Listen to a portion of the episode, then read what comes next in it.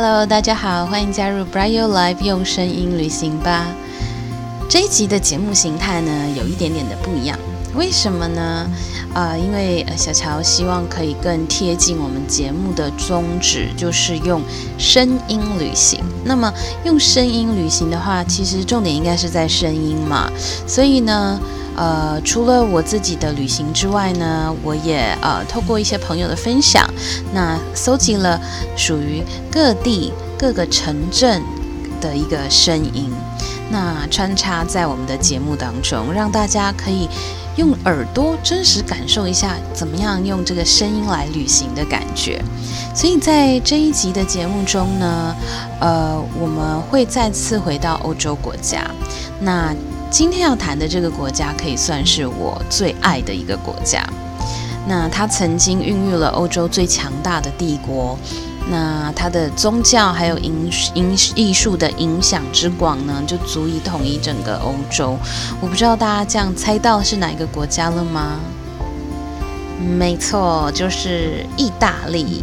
OK，那今天呢，要来跟大家分享位于意大利托斯卡尼的呃这个区里面有一个 Siena 省，那这个省城省里面的一个小城叫做 San Gimignano。那先让大家听一段今天的 Song Clip，大家准备好了吗？就让我们用声音旅行吧。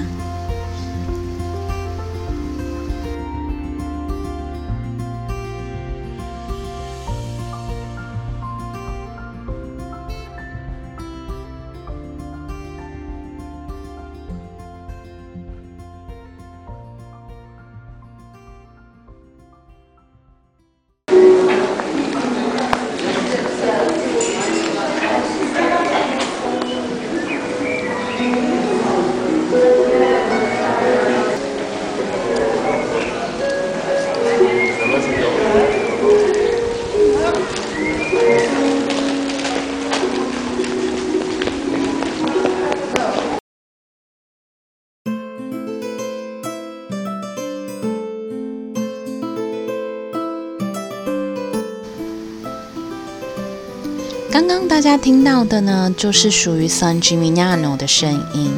这个地方很特别哦，就是，嗯，到了它的入口处的时候，你进入这个城里面，你就会听到这样子的一个音乐。那它其实是现场有演奏，然后我其实不太知道它是不是一个常态性的，但是我想，因为它是一个观光的地方，所以应该是。常态上会有这样子的配乐，然后就会让你真的觉得好像到了另外一个时空的感觉。那在我们的 Sound Club 里面也有听到，就是有小朋友嬉闹声，嗯，没有错，因为当时真的是有一个小朋友在广场跑步。那大家有兴趣的话呢，可以到 IG 上看一下小乔，其实放了一些照片，就是这个城里面的一个景景色这样子。那现在呢，就让我们一起来认识一下这个中世纪的小镇。会说是中世纪小镇呢，其实是因为在这个地方，你真的可以感受得到，它还维持着中世纪的氛围。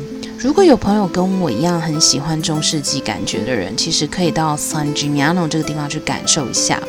它位位于呢 Siena 跟文艺复兴之都 Firenze，Firenze 就是呃 Florence。佛罗伦斯在跟 Siena Florence 中间的位置，比较详细的地理位置，大家可以看一下。我在 IG 上也有放了地图。它其实就是位在可能大家会比较知道的，应该叫做托斯卡尼区这个地方。OK，那 San Gimignano 在一九九零年的时候被联合国教科文组织 UNESCO 列入了人类世界遗产。它其实地方不大，然后一个它就一个小镇，在城镇的四周呢，其实是绿油油的农地，从呃远处其实就可以看得到它。为什么？因为它的地势比较高，大概在海平面以上三百三十公尺左右的高度。除了因为它地势比较高，你远远的就可以看得到以外，其实还有一个原因，是因为它城里面有高塔。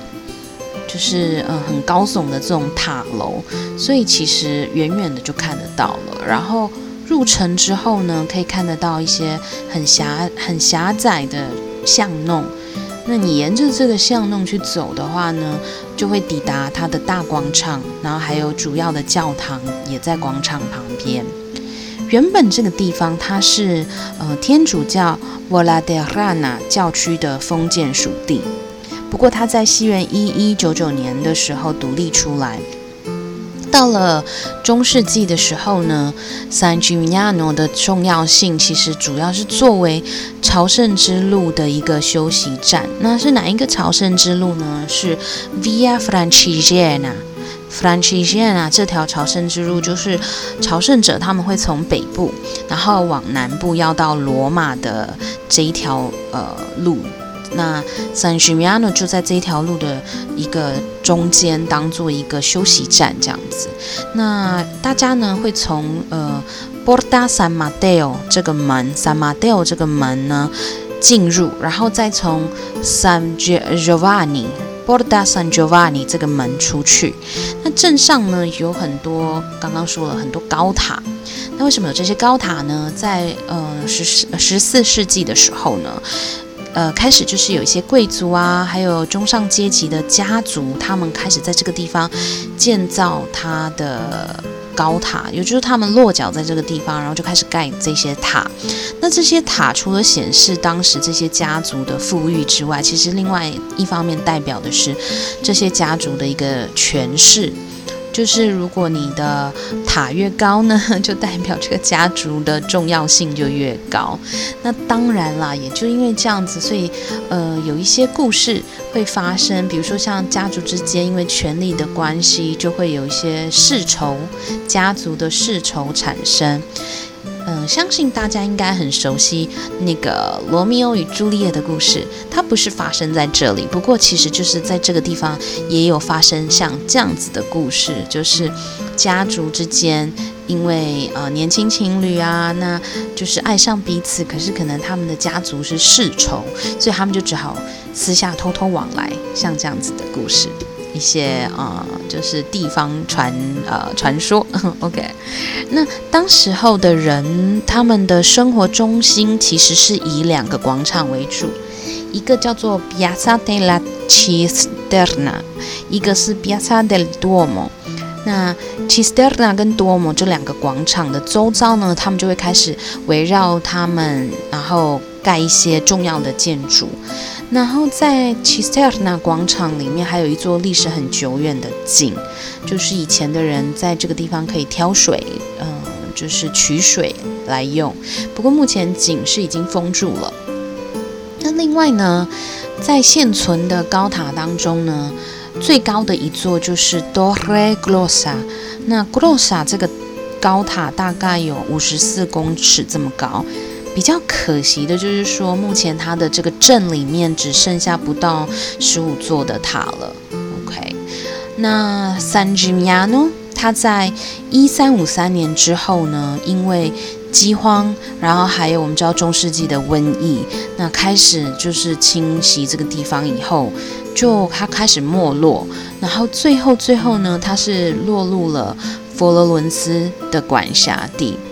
那我们都知道，其实佛罗伦斯是文艺复兴之都，所以大家可以感受得到，如果去旅游的朋友，其实很多时候就是会去佛罗伦斯，然后也会有到托斯卡尼嘛，然后其实到托斯卡尼就会去这个 San juan 这里来参观，你们就可以比较一下佛罗伦斯还有 San juan 的不一样，在佛罗伦斯你就可以看得到很很厉害的建筑物，然后很。很就是很经典的一些文艺复兴，你会看得到的一些大师的作品，然后非常非常的有这种艺术的氛围。但是 San g i m a n o 相对来说，它就没有像文艺呃像呃文艺复兴之都佛罗伦斯来的这么的丰富，它就是真的比较淳朴，然后很原始中世纪的那种感觉这样子。那可是呢，虽然它不受重视，那当然也没有人潮进驻，导致它发展落后，少了这种都市化的过程。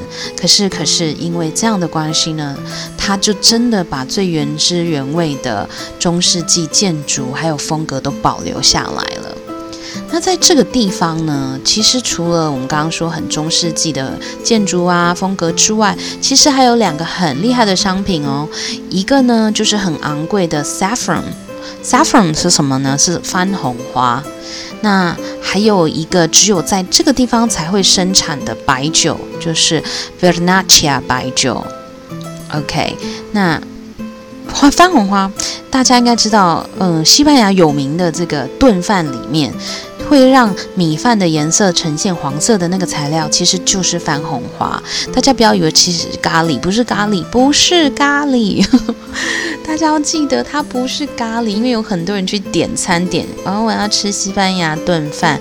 然后呢，第一个错误是西班牙海鲜炖饭，因为我们呃，其实在之前的节目里头提过，它最开始它不是海鲜，它其实是兔子兔肉。那所以其实。呃，西班牙炖饭才是它的名称哈，巴 A 亚。那它里面那个黄黄的颜色其实就是番红花。那这个可能让大家有个概念，就是番红花到底有多贵呢？其实它的价格在欧洲国家，一克的番红花呢，差不多就要七到十欧元哦，一克，所以真的是很贵。那除了说，因为一朵番红花，它因为里头只能取到两到三根的新蕊，那所以呢，除了因为这个原因它很贵以外，还有一个很重要的原因，就是因为它需要人工很细心的去照顾这个花，然后很细心的去取得这个花蕊，所以光是要取到。八到十克的番红花，可能就要处理一公斤的花朵，所以我们可以想象，这样耗心力的工程，导致于它的价格就真的很高。所以下次如果有人纪念品送你一小包、一小瓶的番红花，你千万不要觉得，嗯，好小气，怎么送我一个这么小的东西？但是它其实是贵的。OK，好，呃，那另外呢，刚刚提到那个呃 Vernaccia 的白酒。它呢，其实是在十三世纪的时候，在欧洲的这些呃国家里面，很呃国王们啊，然后教宗啊，还有有钱的商人桌上才看得到的一个酒。就连呢，写出著名的文学作品《神曲》的作家但丁，还有写下《十日谈》的这个作家 Giovanni Boccaccio。伯切丘，他们其实这两位呢，但丁跟伯切丘都在他们的作品里面提到过这个 Vernaccia 的白酒哦。